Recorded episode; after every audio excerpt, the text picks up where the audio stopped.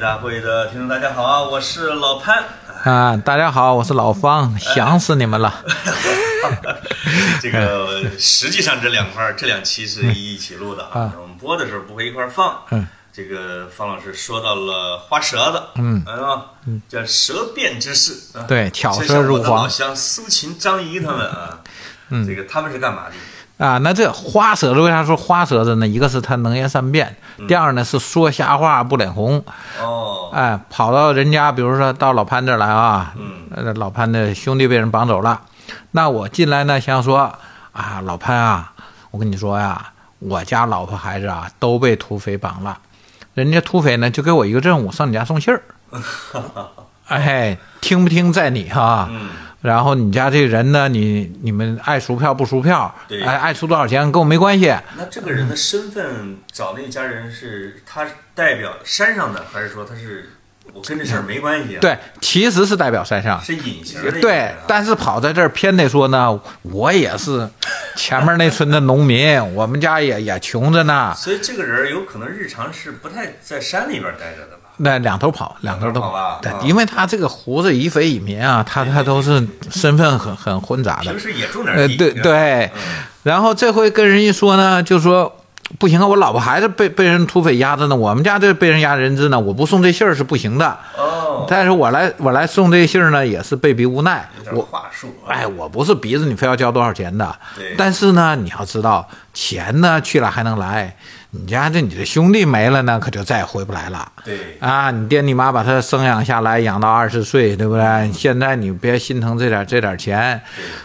啊，你肯定说，那我家没钱呢，我就没钱呢，啊，他我得帮你想办法。哎，是吧我我听说了，你家那院子里边还有一头牛吗？ 那，哎，你把它卖了吧？你你家那个豆腐房里不还存了一千斤豆子吗？哦，哎，正好我们村儿有个那个要干豆腐房的，哎要不我帮你说说 说，你你卖它得了。 统购统销啊，哎，对，因为人家踩好点儿了嘛，这这销售的还什么都知哎道，但他一定要说他是被逼来的。啊，要不然他可能会报报官啊。对，因为这事儿过了之后怎么办？对，你绑完票了，赎金也拿到了，土匪乐呵走了嗯，人找你后账呢。对啊，不对定吧谁把你给点了。对你为什么帮土匪说话，对对对，对吧？那你这解释那不这清个了。人就就见水平了，就是你帮是你弄完之后，还得让他感激你。对谢谢啊，还让你们东北话。 哎对，谢谢啊。嗯， 那花舌子是怎么说呢？是非常非常的有头脑、有文化的，伪装最最好的。哦，哎，他两两边混呢，市面上也混，山上也混的。对，嗯，是这这种人才能担当这个重任。玩心眼儿的嗯啊。，对，嗯，嗯就是你，因为你绑票啊，你签里边儿，你多懂那，你最后是变现，对了，这是哎对，关键的一步，嗯，对，东东北人经常说这话：“千里出门为求财。啊”，咱们干嘛呢？脑袋掖着裤腰带上干，到他对不这对？一块儿，他就得是给你变现的那个对环节，，很重要的环节。嗯，然后最后再说呢，呃，外四梁第三个叫什么叫插签儿的，嗯就是黑话叫呃踩点儿的。嗯嗯，那刚才我们查的啊哎、对，刚才我们说的，你这你家里有什么东西？土匪为啥能准确的跟你要出两百块？啊，为什么要两千块？其实不是呃对不花对盒子调查出来的，对，为啊为什么叫二十块？因为这个活儿啊，咱们说打斯诺克有句话哈，嗯，高手的瞄准是在趴下之 前，对不对？哎，这给那外这边儿上凳子上坐的时候就已经对不好了，，你嗯那个奥沙利文为啥叫火箭呢？说他打得快呀、出手上去梆梆梆一枪接一枪打。对他打这枪之前上一枪为啥把白球走这儿来？人家早就准备好了，他脑海中把地图都画好，画好了。哎，下一球打完之后，把白球不管你是高杆啊、低杆啊，加什么赛，走到哪儿去，那下一枪他想好了，所以他过去了，梆梆他才打。对，那土匪也是这样啊，等到绑架你花蛇子来谈判的时候，那时候插签儿的早干完活了，啊，就是他什么实际上应该是先踩点儿，对再绑票儿，对啊、再来人说，这么一个流程。你看绑票首先要调查清楚，这人他得是个坏人对，啊、他别是德高望重道的，德缺陷， 对， 这个人啊，嗯然后呢还还得值得绑。嗯，那赵光定这种，你绑他干嘛呀？自个儿都穿不上裤子呢，是对不对？你绑没用，你你把他穷坏的不行，弄弄他一身躯，他他呃也富快 了，对他他也他也没有办法是给你变现，那也是没有用的。呃，这插签儿的也很重要，对一般都是什么扮成货郎啊，哦，哎，扮成什么的，呃，这个一走街串巷是，江湖人士啊，呃对流动的，，对他他出来考察考察民情，哦，那那山上的不能天天坐山上赌钱呐，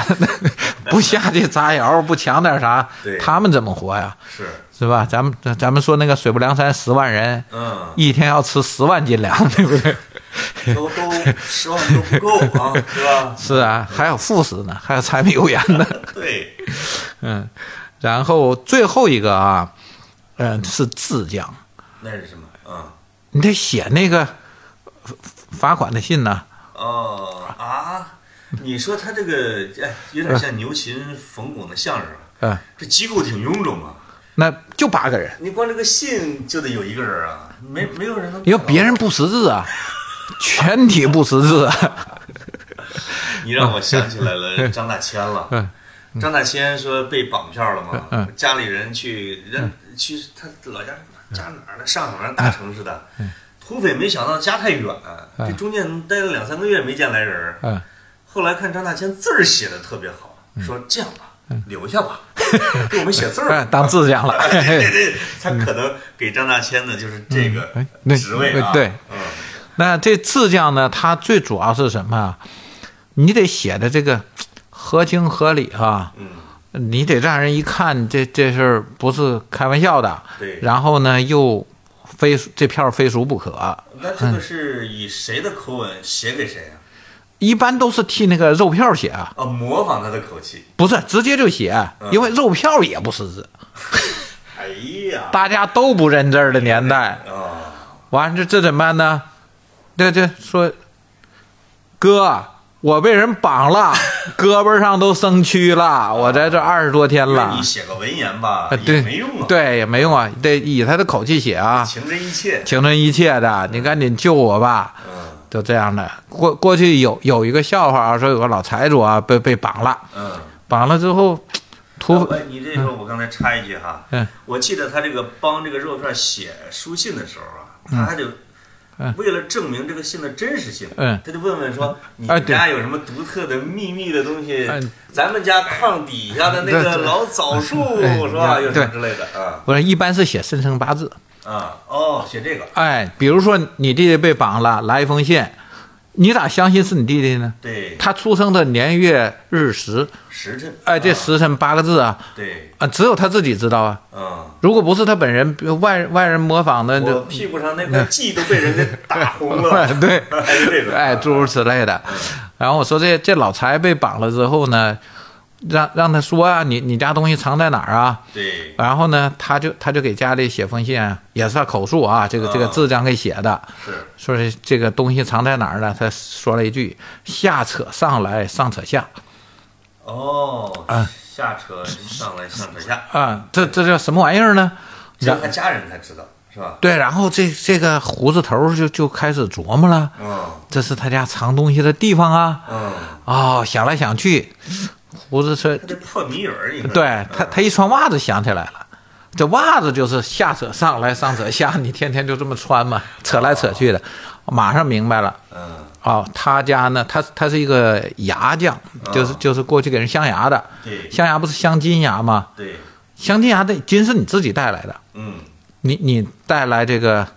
三钱儿还是半两半两的哈对？好，要给你镶个金牙，他他给你刮下来点儿，他他给你做时候哎啊做薄点儿，所以这这个牙匠家里都藏着金子，金车金船垫脚牙，这个牙是是这个哦，不是不是，那牙是是是经经纪人交易所，就就经纪人嘛，啊对我们老家说这这嗯这几个是该杀的，然后是吧无罪也该杀。啊，无罪也该杀，对啊，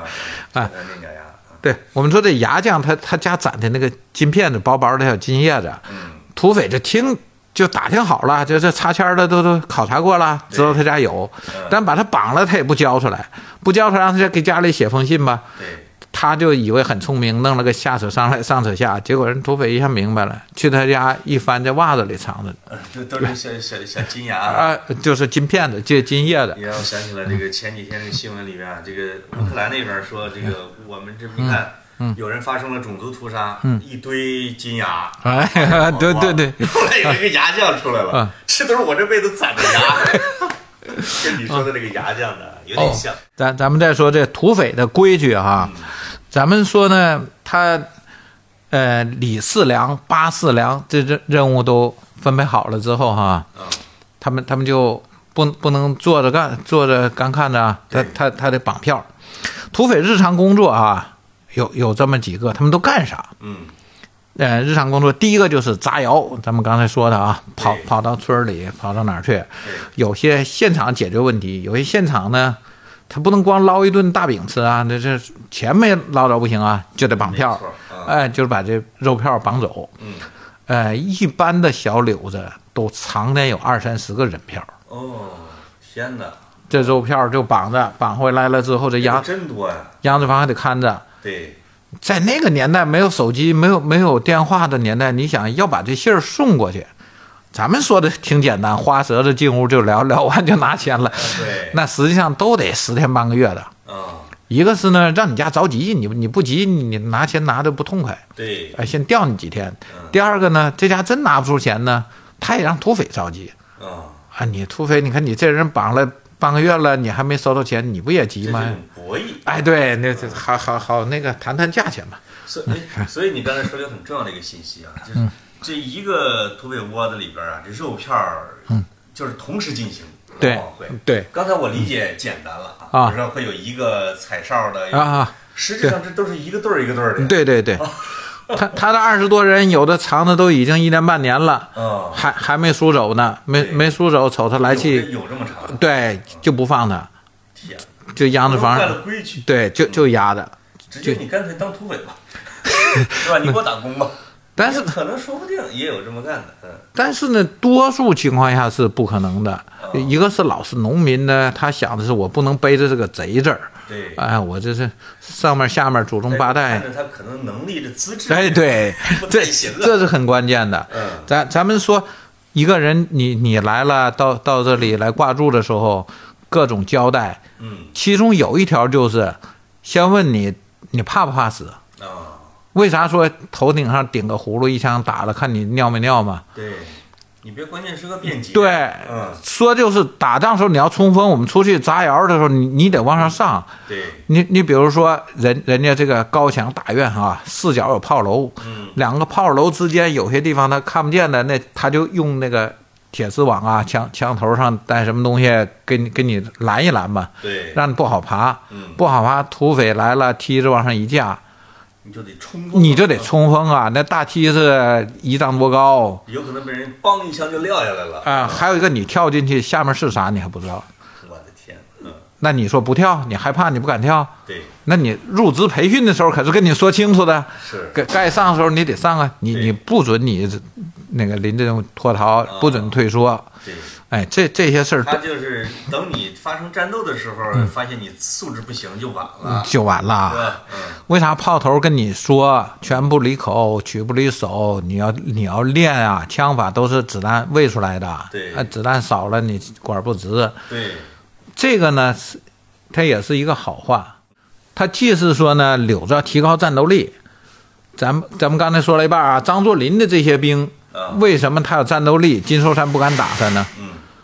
张作霖懂练兵，知道把这些兵怎么练出来。对，大家枪法好，你这柳子呢，你才有威力。对，另一个呢，关键时候保你自己的命。嗯，张作霖得罪过一个一个大柳子，海沙子，海沙子有一百多人。啊，张作一霖百多人基本上在胡子里边都算是大活儿啊，对嗯，他们叫大团，嗯，大团。然后海沙子要吞并张作霖，跟他谈了好几次，你你来吧，还挺欣赏他的啊，对你来我们这也当三营长吧，哦，啊，诸如此类的。张给你第三把金枪， 哎，张作霖不肯去。张作霖是宁为鸡头不为牛尾的，我对我我就在这儿挺好。嗯。然后人家就给他包围了，包围了之后，张张作霖跟他说：“咱们今儿你让我跟你是肯定不行的，嗯打工是肯定不能打工的， 啊，这个这个都没人打过工哎不不打工。嗯但是呢，咱我不我不肯打工，你又非要收编人，家是逼他和谈啊啊。对啊嗯，那咱俩不就得不就得火拼吗？对好像火拼各各各方都得死几对兄弟。虽然说你人多枪多，我人少枪少，对可你也得死人。对，那这样的话呢，咱们不能为这点事儿让兄弟们白死，嗯，咱俩一对一单挑。你看嗯，这个，这这有点古风啊，哎张作霖有骑士精神呢。摘下白手套摔在他脸上是吧？ 对对对对对对对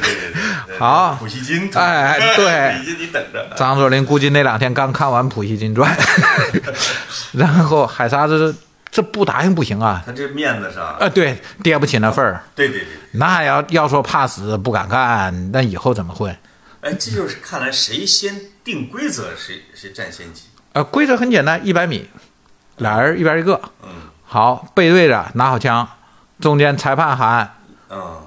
是吧？各就 各位，啊，两两边儿还都两边儿都有证人啊。就对种，这啊两双方柳子都在这儿啊，哎，这原这经常会有人说啊，就是你看这个《三国演义》啊，经常说两边大将对挑，然后一谁把谁杀了，小兵就 嗯捉着尸体就跑了。对，这肯定是假的，说古代大将不单挑，是吧？嗯，你看他这个弄法啊，这对这个就是像古代大将的单挑啊，单挑啊，而兵且兵而将且对将，赌注说的很清楚，嗯，张作霖说我死了，我的地盘全归你，人马也归你，那什么那就都是你的了。都是你的啊，说你要是不行，你输了，那么你你今天死在这儿了，嗯你底下的兄弟都跟我。哦，我哎，那这个赔率不行啊，但嗯是张国林不是张瑟林有点沾光啊，嗯。但是海沙是没得选呐，我呃就没说嘛，就是被人给激到这就儿了。接到这儿了，那那俩人就战吧。呃，有没有可能性都不死？那没有啊，就是突突突，就是嗯一直对对着打呀。然然后就一人就一枪，嗯，一人就一枪。那些都打不中呢。张作霖腿被打中了，啊，一枪下他打跪下了，嗯，海沙的脑袋开瓢了，哇哦，这至少是一百步吧？一是吧一百米。一百，枪法就这么好吗？对，所以咱们回头说张作霖他为什么能够有这么大的作为啊？啊，首先，咱们说一个土匪啊，这个这个土匪好叫什么呢？叫橘红管子对，啊。橘红呢，就是说这个他的这个革命形势好啊， 哎，这个大家都愿意跟着他啊。管子呢，就是老大这个枪法好对，啊。张景惠为啥服他呢？嗯，这这种情况下，不是说咱们打靶子一百米外戳个靶，趴趴在那瞄半天，你打一枪，你也可能很准。是，这是性命相搏，两个人。哎，还是这种，呃。嗯还是冷兵器时代，或者说包括嗯这种盒子枪时代，还有点浪漫主义。对，就像古代，你经常会玩赵云，你当我们老大吧，嗯就对抢你恨不得啊，就这种。 那么海沙子觉得他这是打雁一辈子啊，不能让让鹰自啄泪啊己。也是个神枪手。对他，他当然他不是神枪手，他怎么能带了这一百多人？人谁服他呀？你锦衣秀是王伦那点水平，不三天就被人给砍 了，对吧？就一定是武功最高的，对是吧？对这，还有这个规则，基本上。因为因为东北的胡子经常有这种事儿，胡子老大在外面这这赌钱也好啊，干什么也好，半夜回来了，岗哨岗哨一喊他，你是谁？我是我，压着腕儿闭着火啊哦，，这这什么意思呢？嗯，我你你是谁？你的回答必须说我是我，你不能说我是你们老大。完了，这别人冒充的，哦哎，就是老大是不能报名号的，对他听不出你老大。 哎，，对，完了，那一定是背后有人拿枪逼着他呢。嗯，他他他被人逮住了，对，对吧？后面武工队一百多人压着他回来了。是，对吧？胡汉山过桥不就是这么喊的吗对？其实背后是被人压着的，对，所以他回来要表示他是一个自在的状态。啊，你是谁？我是我，压着腕儿，就是说你手里那枪嗯，往往地下，别别别对着人，哦，啊这这不是一伙儿的吗？对然后他回答说避着火，说我关着保险呢。哦，是个老大说我避着火呢。是吧嗯对啊，结果呢，这这胡子这崽子啊，就就是小土匪啊，这嗯在柳子里叫崽子。对，这崽子早就对他有气，然后呢就假装听错了，假装不是他，嗯，啪一枪就给毙了，哟，把老大给灭了，对，就把老大给毙了。我去，所以这这是因为你这老大不服众，哦，老大不服众，第一个就是吃独食儿，对，那么抢好的钱，说兄弟们先别分啊，咱们柳子正在发展壮大啊， 事业正在上升期，过年时候给你们分工。作可持续发展吧。哎啊，结果到过年都不分，啊啊，这种就那肯定不行啊。啊，这种它有一种内在的制约和制衡对，啊。第二个呢，你你得公平，嗯，你不能说你亲戚、你小舅子这些跟你好的啊，你就对他们都好。我说那个他他叔叔去强奸妇女为啥避了？嗯你不避，以后这柳子你待不了了。你不好管了就。对对我就待不住了。对，因为土匪核心除了咱们说七不抢八不夺之外，还有一句话叫不能横推利亚。什么意思啊？这个横推呢，就是所有的钱都 归我，哦，横推赌场一样。哎，对，不是了。 哎，全全来了，啊、 嗯不能立亚呢是强奸妇女，你、哦你你这你就往人身上直接压上去了、哦是这个意思啊啊，不能横推立亚，这这两件事是绝对不能违反的，谁违反之后呢不服众，人人不听你的，你说到这儿让我想起来了，就是这个，呃，在因为研究古代的江湖啊和社会的那些学者，他们会发现，这个不管是刘关张还是什么之类，只要结义，对妇女是有仇的，不管是《水浒传》还是《三国演义》。嗯因为那个《水浒》的初级版本里边，呃，不是那个《三国演义》初级版本里边，刘关张结完之后，嗯，大哥问说：“咱兄弟都有家眷啊，嗯嗯有俩有家眷的啊，如果变心了怎么办？是吧？”说好，卡了，哎嗯哥，我去杀你 们家全家，你杀我们全家，全杀了。《水浒》那种也是见女的就杀，说说他们解释呢，就是在胡子界，嗯这个江湖的规则和道义就是要把女人视作敌人，兄弟们的友谊嗯才能够长久，嗯要不然为了女人就坏事儿了。啊嗯，你你说这个，所以后来呢，就就简单归纳一句话：兄弟如手足，哎妻子如衣服。有衣服，哎这也是你刚才说嗯嗯的，对不能横推利亚，为什么是横推又不能利亚啊对嗯 因为什么呢？因为这老大你要想活着，你也是在刀尖儿上舔着血活过活的。对，你随时你你回来一个岗哨都可能一枪毙了你，对不如对？果你不公平，这岗对上毙了你，好像还没责任，对新老大就可能就 对诞生了。对，因哇，因因为你必自治须体系啊，这是个自治体。必须让人服。嗯，啊，所以说张作霖的这个小舅子打路灯他都枪毙。啊，因为遵循了古理儿啊。对，嗯虽然说这罪过不是死罪，嗯，最多判二缓二吧。或者或者干对吧二十大棍，这这 也也不交差这对，因为他毁毁坏的东西呢，也不是那么严重。灯泡嘛，就算那个年代贵点儿，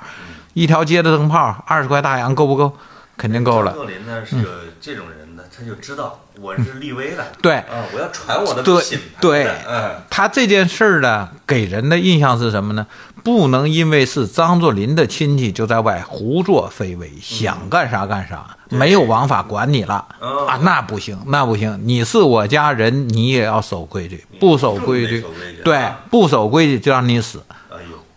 这就不是家人，那些人就更服气了，对。嗯，然后呢，这个胡子老大呢，他这个核心不能横推类亚之外，嗯还有一条很关键的，不能吃窝边草。哦，你不能吃窝边草，是这是你的根据地啊，是嗯你的群众基础啊。对，你到哪里你都回不了家，你天天满山跑，那不成抗联了吗？那是 哎，所以那个我听说古代的啊，有时候两个山头是换着地方抢，会存在这种情况吗？倒不至于说换的地方抢，就是说，我跑你那儿去，呃，对对你对跑我这儿来，对啊，远远交近攻是吧？对或者嗯是自报对方名号，就跟那个《让子弹飞》里边啊，啊我报的是黄四郎的名号啊，对，他嗯那那他就把那个对方给收了是吧？这这讲到哪儿了？讲到两个人一百米互嗯啊搏呀啊，啊对最精彩的地方对对对，嗯就这一下子打完之后，那海沙子死了，海沙子手下的人呢，嗯，他一百多人吧，大概有七十多个跟了张作霖，啊，你们散了啊，呃，二三十个呢，每人给三块大洋的路费。嗯，就是你不想跟我的，我就遣 散遣散给三块钱遣散费，啊，你也不能再拉个柳子啊！你你这不又继续为仇作对吗？谁知道你要不要给他报仇呢？对对对，理论上是不该报仇，因为这种决斗是属于愿愿赌服输最，公平的啊，哎，愿赌服输，你你命不好，你枪法比小人兵没关系，你枪法比人家差，你海沙海沙怨谁啊呀、你从小不好好练，你入你入伙那时候，你们家炮头是不是也教训过你，对，对吧？叫你天天练，你不好好而练，且输给枪法好的这是福气，服气，嗯，那没得话说了。对对对对，嗯那一下张作霖就干到了一百多口人的大了子了，大瘤子了，这也为他后来呢，就是他为啥去了？他当副营长嘛，嗯，他去了挺好，他这这个职位挺好，张景惠也挺好，他俩都是营长、副营长的，啊，然后呢，都都是带带着一堆人。那个金寿山就完了，金寿山给发到北面去了，给了一个闲差，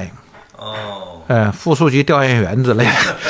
那是虚衔儿啊，虚衔儿。然后金寿山呢就不服气，后来他跟张作霖又好了。啊，你别看前面打的张作霖啊，到处跑啊，嗯 哎，这这个呃割须弃袍 的跑，嗯、然后后来又一会儿了，一会儿之后张呢，嗯作霖啊，这个心胸大，好像哎，是心胸呐，相对于张学良是被很多人认可的，对包括这个叫郭松龄啊，对这嗯说我跟你爹那时候，嗯你爹对我好着呢，你怎么到这儿你都把我干了啊？这种，嗯然后跑了之后，金金寿昌后来还是死了，他。嗯，就是给他抓回来的时候啊，这个这个总总督抓他回来，他不敢回来，啊，不敢回来呢，然后问张作霖，嗯，张作霖说：“有我老张在这儿呢，你怕什么？”我说：“他叫张老疙瘩，他小名儿张老疙瘩对嗯啊。”完了，金寿山就回来，回来就给逮起来了， 给给了一封电报，说这是袁世凯发来的电报，啊，大总统都知道你的劣迹了，啊，要要我严惩你。嗯，然后老老金完了，就是看张作霖，拿眼睛看张作霖，嗯，跟白门楼吕对对对对吕布看刘备似的。 哎，是是，这个刘备说这个什么，史君还记得当年丁原侯是吧？ 哎是吧对嗯是，然后，然后金寿山就这样，就他被张作霖手下一个一个神枪手打死了。他、哦那天他在监狱里还还出来放风，还溜达呢。嗯，突然看见一个熟人，他说：“哎，你小子怎么来这儿了？”他说：“伺候您老上路。 哦，嗯，那可能确实表现不好，是吧？对他，他是什么呢？就是劣迹斑斑的那种。他给他一个副处级调研员吧，他也不高兴。嗯，然后他手下还有一些忠于他的人呢，又又又跑去跟着他，然后继续打家劫舍。哦，因为他们那个胡子的属性和关心的属属性啊，是是非常模糊的。就白对白天是官军，晚上又胡子了。对，然后嗯这个民愤确实对太大啊。对，他确实是被人告上去了，对，啊、就就这样把他弄死了。嗯你说那个郭松龄的郭松龄反奉啊，这也是非常有意思一件事儿。啊是啊，因为第一次直奉大战呢，他们这个奉军不是打败了吗？嗯第二次呢，打赢了，打赢了之后，这开始就分封天下了。对，张作霖呢就开始分他手下有什么有陆大派，陆军大学毕业的，有这个少壮派啊，还有那个老帮子派，就是那个老土匪们这对这哎这这帮人出，身的那些，哎，然后他就开始啊你去当山东省长，你去当浙江省长，哎因那是那是人生最快意的时候。对，因为哇因为天下是他的，张作霖这时候这个。呃，北洋政府的一把手对，他可是能分封天下的是啊啊！为嗯为啥我们说这个海陆军大元帅也是国家元首呢？啊，他往下派省长啊嗯对呀啊，都都给封了啊，没封郭松龄，嗯你看这啥也没给啊。然然后他手下这帮人全全分完之后，那郭松龄本来就有气，还有一个呢，郭松龄是读书人，对，嗯，他还老觉得这个跟这帮土杆子、泥腿什么嗯，没啥共同语言，然老后。哎张看来也没把他当自己人儿啊，然后他反的时候呢，打出旗号可是救国救民啊， 他他要往狂澜于既倒，让对让中国人民从此过上幸福的生 活。旗号是这么说，嗯，当然了，那所有的土匪造反时候都都有一个，哎都替天行道，对，啊都都有一个是自自己说起来非常冠冕堂皇的理由，但是他的兵呢打不过。日本人呢，本本来跟他说行，你你们打你的，我我们中立啊，我们我们不管你这事儿，对，可是达台之后说，南满铁路周边三十公里不得进，你靠近这三十公里就是就是借着假装内战打我日本了，我就我就怕你这事儿。啊，所以日本关东军呢严守铁路三十公里。第一件事儿呢是他不能用交通线了，对，第二件事儿呢，人家在用，这这里外一差那，两种用，，啊对，嗯，人家奉军都在用，他他的兵有合同的，对哎因为和奉军跟日军有合同啊，对因为日本啊一直是希望东北独立的，嗯，对吧？后来这九一八满洲国了，但在那之前日本人也憋着这件事儿呢，对，嗯，对，所以所以一直就想把东北拿过来。行，所以说到这个张作霖，嗯这个跟着那个武将啊，当了营长啊，嗯他怎么就呃你后来我们说到了将军啊，嗯对对看到了将军，他后来就相当于师长了。怎么着就走到了东北王的这样的一重大的一步呢？他当了这个师长之后吧，后来就一下子天还又变了呢，满清又不管事 儿了。就辛亥革命之后啊，啊，整个东北变成了一个没人管的军这样一个状态了，那就是谁有枪谁管啊。对。嗯那当时满清一退位啊，那个东北留下的势力有几股啊？沙沙东俄有一个，对，沙俄啊他们是管北满的，啊对不保着他的中东铁路嘛。对，然后日本是南满铁路，日本嗯有一个，嗯然后晚清留下的那些军队有 一个，呃，那些军队多数都加入了胡子了，基本上就三大柳子呃，了。对对，啊，都变成了柳子了。嗯然后张作霖柳子最大嘛，嗯，然后呢，他就呃你想有有军舰了，咱们得说到了已经那个时候对已经有军舰了。有军舰了，而且他还效忠袁世凯来着。哦，就原民国了，这时候呢，中国就是两块了。广东那边是广州军政府，孙中山这个二次革命啊、护法运动啊，他天天在北伐在闹腾呢对。那北边的中国政府呢，这袁世凯也好啊，包括我们后面说的曹锟啊，对，啊、这个黎元洪啊什么的，这些人不管谁当头，那那东北还是在这个五色旗嘛，还还是在这个民国政府的管理之下呀。是的，啊，他东北他总得找找人来管呢。嗯，那找谁管呢？就让张学良呃，就让张作霖来管了。张作霖就这样慢慢变成了东北王，他的势力就越越来越大了。从对从师长，刚开始是当师长，最后就当了这个东北的这个总司令了。嗯然后呢，这时候他还只是管东北，到直奉大战，第一次不是没打过人家吗？ 对，人家人家段祺瑞跟日本借钱呢，啊是不是？哎呦，军火我们一了。下就说到了这个上一期的开头的。 哎，对，西安，安借款嘛。对，啊，然后执政府打赢了，然后呢，他退回来了，退回来了不服气，呃，因为是什么啊？你走了不要紧，他们还打呢，啊，他们什么直系、皖系本身有打，我你天看孙传芳、嗯冯玉祥、嗯，吴佩孚，哦不是不是这中原大战，呃，对，中原，大战，天哪，他们打着呢，北伐军又来了，哦，这北伐军就决心要我不管你哪一派，全滚蛋。对，那是中原大战前边了 啊对中原大战是蒋介石跟着阎锡山啊，嗯对那帮。刚才你说那个北伐啊对那那那绝对是气壮山河，因为是吧？北伐之显出后，这个这叫什么？这叫降维打击的感觉来了，啊这之后北洋政府就垮台了。啊，中国就是一南一北好长时间的一南一北两个政府的局面，对终于没有了。呃，国民政府呢统一了中华民国，对，张学良呢宣布换了青天白日旗对，东北也进来了啊啊。从这以后，东北就进入了这个民国版图了。 哇，你说你看张，我发现了嗯这些这些像张学良这样的枭雄啊，嗯因为我老听单田芳老讲哎啊，不是张作霖啊，嗯张作霖啊，这张学良啊，他们的发家史往往比后来要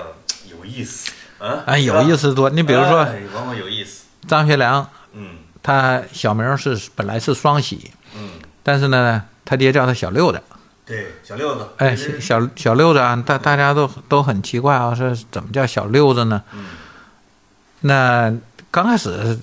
有一种说法，说从他爷爷的那个孙子里排的，人人大家族嘛，这这人家还多。哦对但但是那个这个说法很难找到依据。嗯你要能说出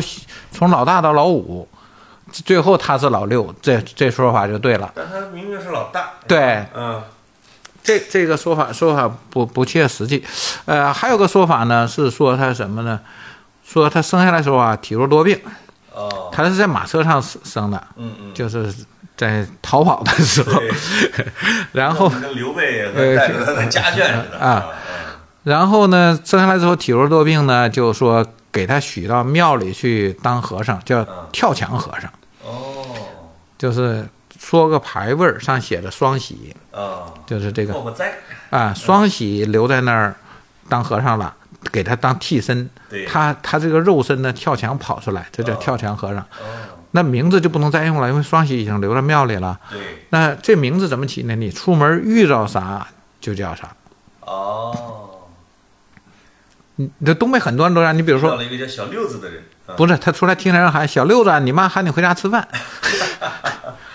啊，听见这一声嗯，就管他叫小六子传。说演演绎啊，嗯，这个说法得到了张学良本人的认认可。哦，但我认为张学良啊，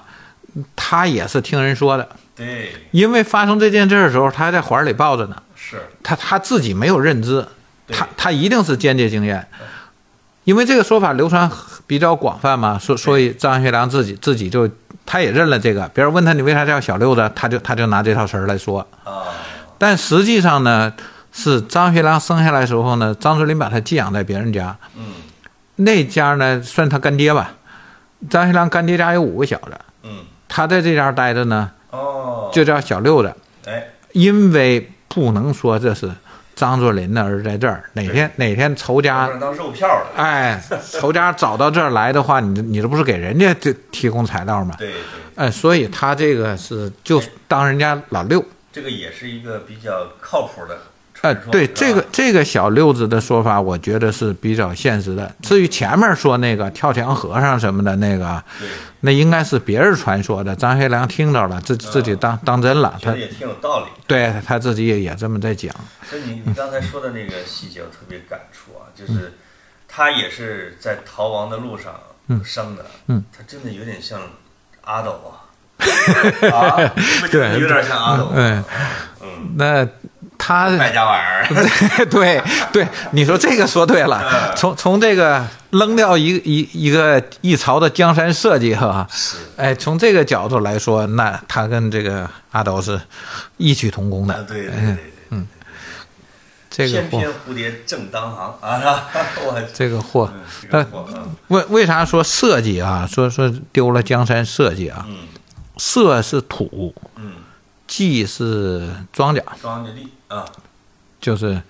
因为过去你看北京，它有天坛、地坛、先农坛，这个皇上你登基了，你要去拜先农、拜祖宗，嗯对，啊，然后呢要拜这块土地，拜这块土地上的粮食，嗯，或者说感谢主赐给我们食物，哎对吧？感谢，设计坛在哪儿吗？啊，对中山公园儿，哎嗯，中山公园儿里边儿是设计坛，社稷坛哈哎，啊，那张学良呢，他是丢了祭祀的资格，所以他叫丢了江山社稷。哎，这东北跑了之后，他是他算个啥呀？这个流亡少帅，对不对？哎是是是，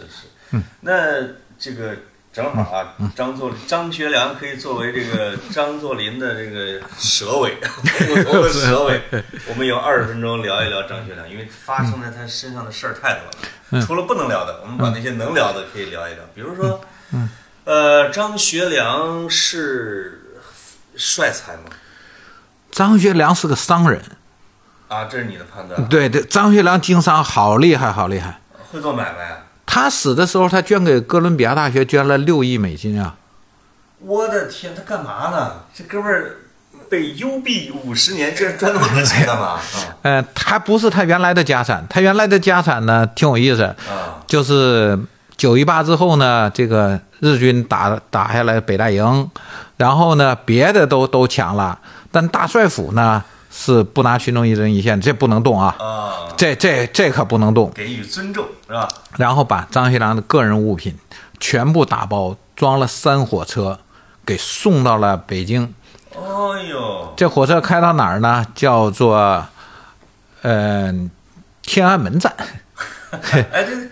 那个现在那个天安门的东侧有一个北京站，对，嗯，那块儿原来叫京奉铁路，对，北京到奉天的起点，我上周去了明长城遗址公园儿，嗯嗯那边现在有个小房子，嗯京奉铁路什么信号所，对对啊那儿有对一个遗址，啊对有一个遗址，嗯原来的火车站在那儿，啊，三车皮送过来了，然后呢，挺有点古风啊哈，哎这对亡国之政权日予以尊重日军还给张学良写了一封信，啊，说这东西啊都是你的，咱们两国再怎么打，两军再怎么打，你的个人物品呢，嗯，都这都是你你们家这个费挺大心血积攒的哈、啊， 这当这猴子也不容易啊对，对，就是说我我们不是强盗，我我们是正正经国家军队，这是吧？中日军队之间打仗，这也显示出了他们要深耕东北的这种嗯是吧？对，所所以说张学良是第一人选啊，是溥仪前面的第一人选。对啊，日日军要表示一个我们是礼仪之邦，我们是讲道理的。有医有嗯道，法无 道，对，哎所以他他要来讲这个，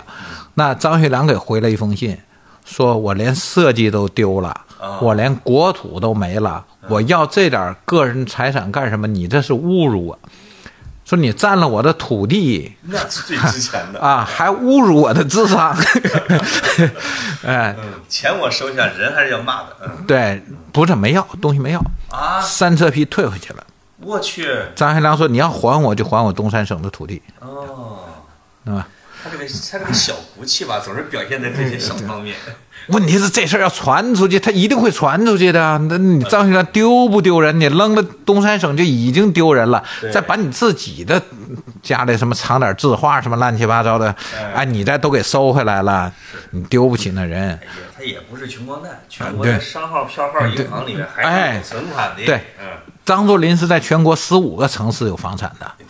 这这是他爹当年房叔啊，对。然后张学良把这个退了之后呢，日本人也挺逗，嗯，运回国内给拍卖了，哦，那钱也没给他。”嗯这个人哎呀，也挺有意思啊。 拍卖了，张学良也不敢要啊。对，那那东西给你拉来了，你不要，人家跟你说清楚了，你你不要，人说我也不能要，对，我我回头把这点玩意儿，我我就是本庄繁嘛，日日本那个那个打东北那个那个司令对，本庄繁中将就说那嗯算了，你不要我也拍卖它，嗯，这这个拍卖了，反正用点正地方吧，哎对，给捐个给你希望工程什么的， 反反正我不能眯一下，伪希望工呃，程。对啊，嗯，反正他那意思就是说，我不能把这钱，把张学良这家产最后变成我本庄繁的个人财产了，那我我也丢不起那人，嗯哎 对吧？都都挺讲究。都挺讲究，所以张学良就没有了。没有了之后呢，但是他在全国各地的家产啊，还在美国也也有财产，对，这些东西都给谁了呢？给于凤至了，哦，原配，哎，给原配了。嗯，后来张学良呢，他说他他也不懂啊，他他也不炒股，他也不干啥的，他也不会弄。对，于凤至呢拿走了呢，张学良说欠人的该给人家，嗯，因为后来是宋美龄给主持的离婚嘛，对，但是赵赵氏也跟了这么些年了，你不给个名分说不过去。是，而且呢，他不就归基督教了吗？嗯，基督教你也不能像中国大财主那样，还像他爹那样，还六个媳妇儿，那也哎那也说不过去。一夫一妻制，一夫一妻，所以最后就只好呢跟于凤至办了离婚。啊，然后呢，这个跟赵四就结婚了，也也算给人个名啊于分。凤至其实也是个理财高手对，啊，于凤至死的时候呢，他大概有一亿五到两亿的这个家产，我就是张学良美在元啊，啊，对美元嘛，他家原来这些财产后来就是于凤至在打理，嗯，他就炒炒股干嘛的，他也不会做实业啊，他就对就啊就就是做些 这个。那他炒炒股吧，说实话，只要他不傻，他有钱，赶上了全球化的进 程，对，就是能他就能一直六七十年代美国股市一直在一直涨嘛，哎你只要买就行了，你对，是吧？嗯，所以到于凤至死的时候呢，这点钱又又给少帅还回来了，哦，又给他了。嗯，但张学良呢，他死的时候可就没留给子女，谁也没给，就捐捐了了，那、啊全捐给哥伦比亚大学了。哦。他他也没就捐给东北大学，哥伦比亚大学呢，有是因为胡适啊、唐德刚嗯啊那些人还做过张学良的口述回忆录，对哎，他觉得你就搞这研究吧， 替我说点好话，在历史上，哎，能这种，嗯嗯，那他这个人呢，张学良，我为什么说他是个商人呢？他是真会玩，他是中国最早搞军转民的。哦，嗯，啥叫军转民呢？军队做生意啊，对嗯，就是他的这个九一八工厂啊，这这名儿是后来日本人起的，哦，日本人拿九一八当光荣，他气人这个呃，啊，对他们他们就是嘖纪念一下哈，对，就把他的这个北大营外面的他这个工厂啊，原来叫老百姓叫迫击炮厂，哦，嗯、就是老百姓说土话嘛，他生产迫击炮，这叫迫击炮厂。对，它实际上是东北军的东北军工厂。哦，东北军工厂呢，这个军工厂为啥说它军转民呢？它生产卡车，哦，这个厉害了，叫民生牌卡车，全中国没有。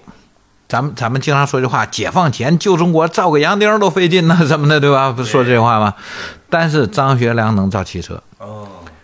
这你这就说东北的时候重工业基础在嗯那儿放着呢，他他那时候就有基础，为了赶上海的万国博览会哈、嗯，就是赶着开幕的时候，那个好摆出去啊，火急火燎造了一辆，第一辆样车拉到上海去了。嗯，展览会七天，展到第三天九一八了。啊，你看看，哦，结果这这工厂呢就被日本人收了，对，日本人呢派了一个商人来来继续运营，就是丰田。哦，第一代老丰田前身就对在那儿了，对他原来在日本呢也是做这个汽车做什么工厂的吧，没这么大，没这么好。嗯，当时日本都是小手工作坊，十哦十二个人叮叮当当拿锤子天天敲呢。对，到了北大营一看，我的天哪，这有汽车生产线呐，是啊。年产能力三千辆。那你说可能比日本的本土还厉害啊？对，因为满洲国的生产总值就是超过日本的，它当时是亚洲第一。天哪！哦，所嗯以所以张作霖跟这个带着缝隙啊嗯打仗还是有本钱的。太有本钱了，嗯，这而且这父子两代看来啊，搞经济建设也还行。对，嗯、当时日本打中国的时候啊，你看他第一次打甲午战争的时候，日本人用那个破枪啊，是他们自己造的，嗯、然后有一种枪叫叫什么什么什么什么似的啊，是能打连发，日本人当时特激动，啊呃，打不远是也打不准，能能打连发，剩下的呢能打得远的呢，呃，杀伤力又小，然后又又射速又慢。对，你包括说三八大盖儿都是日本人用三八大盖儿，那是远，那能打八百米到一千米对，但它就是个贯通枪一个眼儿，啊，打胳膊上打过去前后穿个眼儿不会炸。啊、有有一个卫生兵给你包块布，你就能继续战斗。你除非直接打到要害部位是吧？其对他的就没什么事儿。对他，他日日本武器一直有这毛病，而且日本没有速射枪。你看，你看德国鬼子全冲锋枪打打打哈，对嗯啊，美国兵卡宾枪，呃，日本兵就三八大盖儿，对啊，他们他们武器装备落后。海洛，他们什么时候发达的呢？甲午打完了这个威海的炮台，打到那个旅大，他他都抢完之后，从大清这里连枪带炮带弹药先抢过去的。当时大清的装备比他们先进太多了，是吧？啊，那日本肯因定不为行花。钱买的嘛，对，还有一个日本的弹药不够，啊，他不但枪械不行，他没有弹药，他原料少，他他打三天就没子弹了啊！这都在大清这抢的，这是第一次抢的，第二次抢就是九一八抢抢的张学良，抢的东北。啊满洲国的武器弹药有，还有空军呐、妈哎呀，呀你这太多厉害技术多，你看他后来哈，他为什么送老蒋回去啊？西安事变之后，对，当当时都都说要杀老蒋，人人家没杀，因为有我们伟大的周总理啊，哎，跑去了一顿劝说，好，最后没杀，没杀他走就走呗，为为啥要张学良非要送呢？嗯，都不让他送啊，对，那他非谁都劝啊，这杨虎城也劝啊，对对，所有人都劝他为啥要去？嗯，再赌一把，哦，这就是商人，我再投资一把，嗯，对吧？我要让大家都看到我大公无私，对吧？哎，我不信你蒋介石敢杀我，我放了你，我送你回家，你还杀我啊？因为怎么还按照这个胡子呃，对了，算的呢？你看，咱们回头说金寿山打的张张作霖割须去气袍的跑对，回头跟他还兄弟，啊，对吧？那些哎那些大柳子、小柳子打来打去的都是这样，是，坐坐下了还是兄弟。这张作霖玩的是赌法啊！哎你看，你 看，他们家脱不了赌法。对，啊，日本嗯人打东北玩的也是一赌一把，赌一把啊就跟韦小宝似的，嗯我我弄一个骰子，哎，日本人赌赢了。嗯张学良第一把输了啊，嗯，对，蒋介石让他还想再赌一再赌一把把。啊，再赌一把，第一个是赌回自己的名声，嗯，对吧？要让全国人民看看我多么光明磊落，对不对？ 哎问心无愧，啊嗯问心无愧，我我我怎怎么样，我我就敢去。嗯，第二个是呢，他要这样之后，人人家都信了之后，你老蒋做一辈子吗？嗯明天老蒋不得人心的时候，谁接任这个民国呢？还得是我嘛。嗯，他没有这么多想法，没有这么多的期望。他这个无知的妄人呐、你看人杨虎城就不去，啊对，对吧？嗯宁死，哎宁死不，对，老老杨是说行，你张先你生还这是属于那种啊，目光又又短浅，又没有雄才，是吧？所以刚才我们说了一句话哈，嗯，张作霖从小是在赌场里伺候角儿起家的，对，他的手下去买军火、买兵工厂嗯，钱赌光了，他继续支持，再干，给我赢回来，啊，再给你汇款啊，对再干，是这是赌徒 本色。张学良骨子里流着他爹的血，嗯，对吧？从小在这个家庭里长大，但这个赌吧，再加上了商人，对，就没有那个魄力。就像张学良，我记得晚年访谈，嗯他说他爹有雄才而无大略，是吧？哦，他还批评人家呢，哎，呦说呃，嗯他他爹跟老蒋比，啊啊，说他爹有雄才而无大略，嗯呃，老蒋是有大略而无雄才。对那我这第三句话就是这货是雄才大略无一具备，嗯对，而且都不具备。网上有句话啊，嗯说他是史上最大败家子儿， 说你就败吧，你就吃喝嫖赌败家，你张阿斗啊，啊，你们张谁阿斗谁能败过他？你真的是谁谁能有他败的大狠？烟他也搓，嗯，这对，个戏子呃哎是吧对对电影明星他也啊嗯啊放，对，这个我勒个天，军转民他也干， 三产他他他都干，嗯，地盘他也丢，你说这个败家子儿是对败的不能行，嗯嗯，但是但是他呢，在用计方面啊，嗯比他爹还强一点儿。就像郭郭松龄反讽的时候，是张学良评定的嘛？哎，张学良就一句口号：张家人不打张家 人。说你们啊，端的是老张家饭碗，嗯你们是老张家人对，现在被这个郭鬼子骗着，你们去去造反，嗯，你们回来，咱嗯还还是兄弟。对，哎，最最后把这些给人那，人弄得众叛亲离啊，对给郭松龄啊对啊，最最后郭松龄就孤家寡人了就，嗯没人了嘛，然后对最后打败，而且他从关里过来的时候呢，他坐的是那个铁甲车嘛，嗯，那个年代啊，包括铁道游击队那时候，你看都是啊，铁甲车就是一个火车车厢外面包着铁皮，搞几个重机枪的那个射击孔，然后在铁路上耀武扬威的走。对对对对，那时候中原大战什么的都是铁甲车威风的时代。哦，那是属于碾压别的对军种，是吧对，嗯然后郭松龄的铁甲车呢，开到山海关不让开了，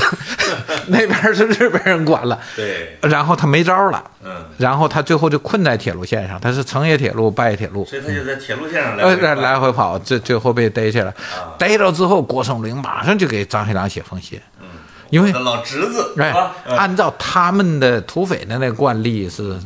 政治斗争是不不伤害性命 的，你你回回头你投降了，这事儿反反错了，还还能留他一命。对，但是好像没想到给他弄死嗯了，杨爱听一看，这是先把信摁下来，然后在路上就杀了， 可别回去再开审判大会了。对嗯对对，那回去一审，哎呦，郭松龄有口才啊！那哇哇一讲，他为国为民，啊是，嗯，再但啊加上跟老爷子的关系，对嗯弄得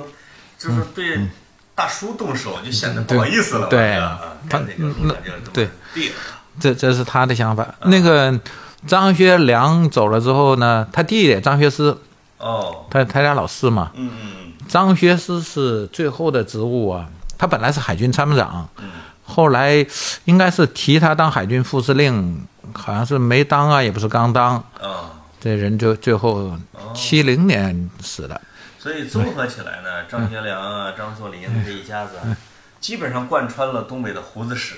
是吧？对，最后嗯最后呢，他那个大帅府张学思不回去，张张学思就是咱们这光复之后啊，派到东北当当那个辽宁军区司令的，哦，但是他他也不回去，嗯嗯他他媳妇儿叫谢雪萍，原来延安那个延安女大的，嗯，这老太太我采访过哦，嗯你看还有接触呢哈，啊，对，谢雪萍是去年去世的，嗯，二零二一年去世的，一百零二岁，哦，嗯，这老太她家在在西山香山那里在香山呢啊，对，我我去过她家采访他。们这个跟他的这个旧家族啊，也可能也没什么兴趣啊，但是呢，我就说有意思在哪儿呢？这家人全家人对张学良这大哥还是奉为神明。哦，嗯，老张对家人啥的好像挺爱护，是吧？对，那咱们就回头说回来了，他们这些人的特点，你像这个张作霖临死的时候，张作霖在皇姑屯被炸，嗯当时没死，啊没死呢又又给送回沈阳了，啊，回送回沈阳这就弥留之际啊，嗯那张学良在前线没在跟前儿对，就他就留下遗言说，告诉小六子，好好干吧，哦国家为重。哦，不要意思就是我这家仇啊，是吧？嗯对，哎还是要他不要急着给我报仇？第一句话告诉小六子，这就这就是政治遗嘱了。哎，这个江山是留给小六子了。而且好像他活着的时候，啊对张学良那个喜爱嗯哎对哎和依重，大家都已经都看在眼里。对，就那时候已经叫少帅了嘛。然后呢，国家为重这句话是什么意思呢？就说我认为啊，天下所有人，你比如说高俅，嗯，坏吧？对，你高衙内出去，你要强占妇女也不行，回家也得装，还还得掖着藏着的，你不能说，啊对，对吧？天底下的爹，但凡叫个爹，他教孩子都是仁义礼智信，他不能教这孩子为非就作是歹。往好里教。，对，所以张作霖死呢，他认为他是为国家而死的，嗯，所以既然他为国家而死，他要告诉他的儿子。你接下这班啊，不要为自己考虑那么多，你嗯你要国家为重，你要先考虑国家大事。对，那么反过来说这句话，咱们一分为二的看，嗯，知子莫如父。张作霖就知道这小子是个商人，他妈小账算太多了，啊，所以最后这句遗嘱嗯，叫“国家为重，别算小账 哎，哈哈”， 还有这么句呢。哎对对对对，这就这就我觉得这个最后的遗嘱意味深长啊，嗯也看穿了，因为儿子， 对儿子他这个儿子就是聪明伶俐，招人喜爱啊，但是呢，就就一看就有点纨绔，不一定能守得住他这个摊儿。对，你看刚咱们刚才说了一半啊，他的那个汽车厂啊，后来生产民生牌汽车，年产三千辆，啊，可是你说为啥没见着啊？你看大解放大家都见过，上海牌见过，对不对？这民生牌为啥见不着呢？全被溥仪给 包了，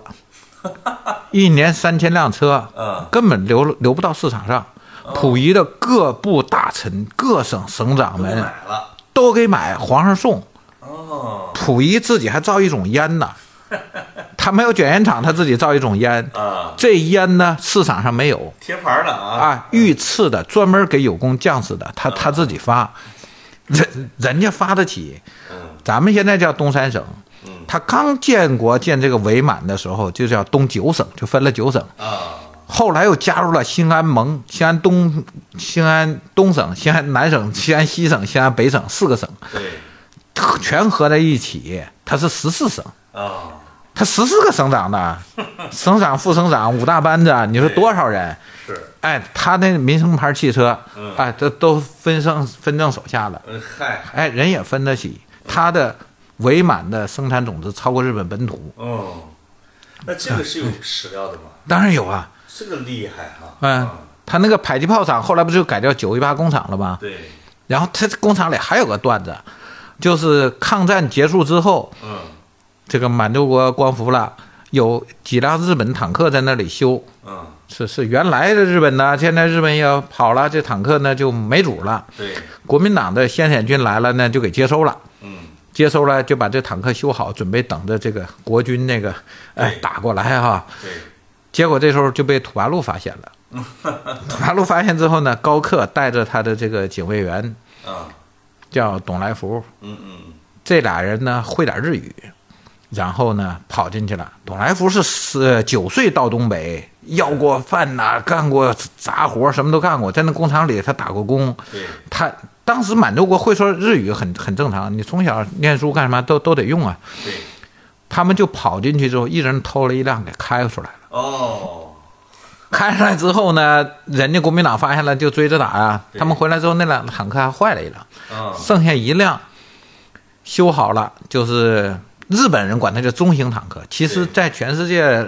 来说是一个轻型坦克啊日本的坦克跟纸片儿，这个纸片儿人的啊，啊，小破坦克。对，然后它一个一个三十七毫米的炮，后来他们给还给换了，换成四十七毫米了。啊，到最后又换回来了。哦这辆坦克叫什么呢？叫工程号，哦，就是从九一八工厂偷出来的啊。嗯，他的除了打辽沈啊、打锦州、打天津立了多少次功？对这董来福也也一身的这个战斗勋章啊，啊也也立了很多。这辆车最后就是今天摆在军博门口那广场啊就上，是那个坦克，就那辆坦克，这就工程是号。张学良那厂子生产的。对，哎，这个故事到这儿有一个特别圆满的结束啊！我又讲了一七快七十分钟了，太牛了！还没讲完，呃，是，反正大致上把张作霖父子啊、呃以他们为主线，把东北胡子的往事啊、也讲的差不多了，嗯，是吧？嗯，好吧，就是接下来啊，我们还有九十八期，大家请等着啊！有有关于古代的、明朝的、清朝的，是吧？就各种各样的，